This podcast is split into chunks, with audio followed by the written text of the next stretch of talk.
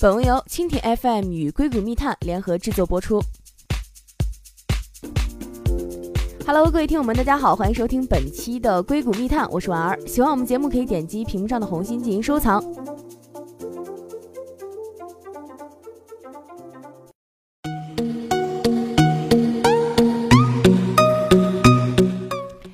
不知道啊，你有没有听说过 Blippi？这是一家曾经啊非常非常火，类似于 Twitter 这种购物分享网站。那么今天我们就一起来聊聊 Blippi。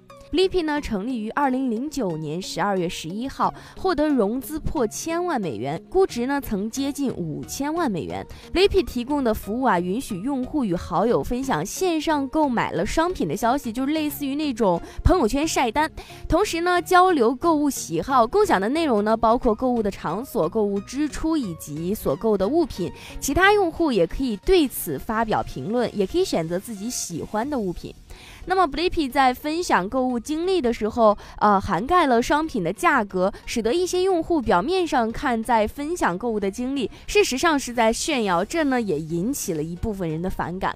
Blippi 呢采取了从信用卡获取购物信息的模式，这个让消费者有一些难以接受啊。此外，人们开始怀疑 Blippi 可能带来的信用卡等敏感信息泄露的安全性的问题。随后，亚马逊等公司也是拒绝了 Blippi 访问一些数据。随后，Blippi 的使用量陷入了停滞状态，团队开始思考怎么样去转型。于是呢，Blippi 的两位创始人 Ashwin Kumar 和这个 Chris Astrak 手握上千美元投资，开始做各种折腾。他们折腾过各种的产品，比如说企业服务的产品，还有基于 Twitter 的产品等等。不过大多数都不行。所以说，小编想知道手握上千美元投资，不知道干什么，到底是怎么样一种体验？呢？幸运的是啊，他们折腾出了 Together。二零一六年十二月，中国技术开放日在硅谷举办。小编呢与三十位中国企业的 CTO 一起来到了 Together 交流。那么最早版本的 Together 二零一二年上线，是一个竞拍的网站。Together 初心是做一个有趣的网站，他们线上模拟了线下拍卖世界的特点。当用户点进某个拍卖品的这个拍卖页面之后，系统呢就会自动的给用户分配出一个虚拟的形象，并且进入一个虚拟的空间内。那么这些虚拟的形象还可以通过聊天板与周围的这个竞拍者或者是拍卖者进行交流。Together 二零一三年推出了 iOS 版本后，成交量出现了迅猛的增长。当年成交额从每个月二十万美元涨到了每个月三百万美元，在二零一六年每个月超过了一千万美元。现在啊，约百分之九十到百分之九十五的用户都直接在移动端完成交易。T o s e t e r 上拍卖的产品，大多数售价都是比较低，起拍价不超过十美元的居多。不过 t o s e t e r 上架的商品中有百分之八十都成功售出，远远的超过了 eBay 百分之四十左右的成功率。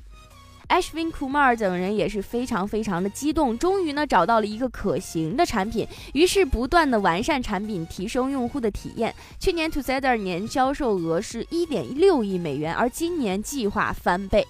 在线拍卖这种方式在国内虽然说不是很流行，但是在美国依然是非常非常的流行。eBay 上有很大一部分的业务都是在拍卖。Together 现在的版本已经没有虚拟拍卖的场景，但是依旧强调即时性，让买东西变成一种游戏。不过有意思的是啊，这个购物游戏的玩家啊以女性为主，Together 主要用户人群是女性，特别是家庭主妇，从他们的 logo 就可以看得出来。而且啊，产品品类也是以这个珠宝啊、时尚产品、衣服等等为主打。那么目前，Together 这种首页上的即时拍卖，当然并不是适合于一些多品类和规模大的电商网站。Together 呢是想引导大家多浏览，类似于逛，那么产生更多的冲动购买订单。毕竟是以女性用户为主，而浏览是女人购物的习惯。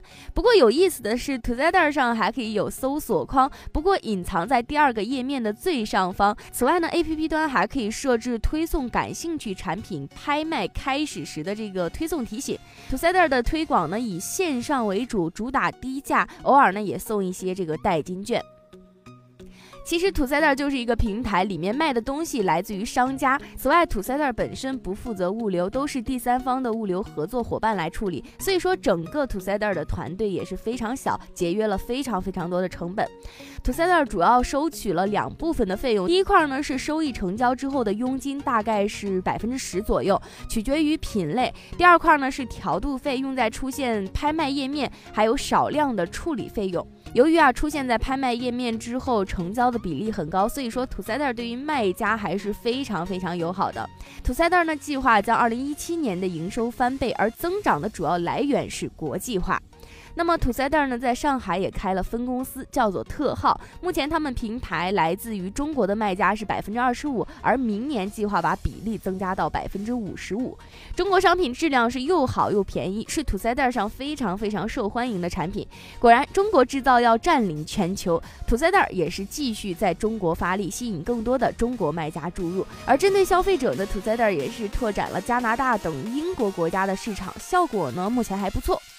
当 t o s e t h e r 的 CEO Ashwin Kumar 分享他们的创业经历的时候，下面坐着的是由极客邦科技和美中技术创新协会发起的中国技术开放日的嘉宾。